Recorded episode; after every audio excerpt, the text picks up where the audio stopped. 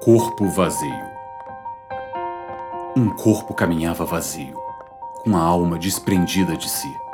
Ao seu redor, seres feitos apenas de carne, ossos e gestos. Aquela essência fugira de dentro do seu antigo lar, por medo de habitar um invólucro de carne em um mundo repleto de devoradores de alma.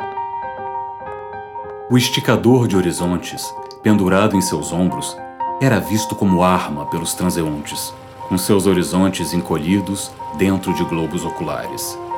As praças andavam vazias, as ruas pouco habitadas, as belas paisagens abandonadas pelos olhos.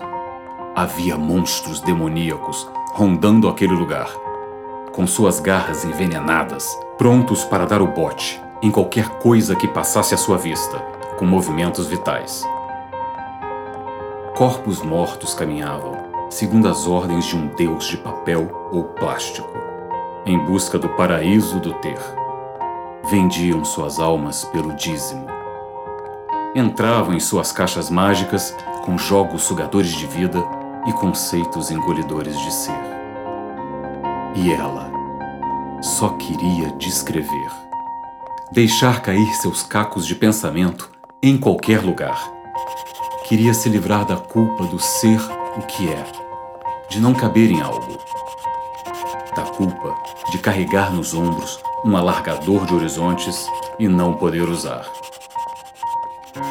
Um medo de abrir as enormes asas e ferir alguma criatura tomada de cegueira social, moral ou intelectual.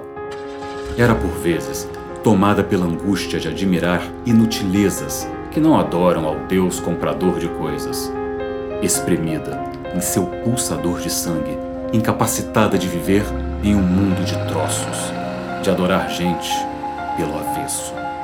Sentia falta do céu aberto, do coração desnudo, de não saber fazer o que quer, ou da ansiedade de querer fazer o que não sabe.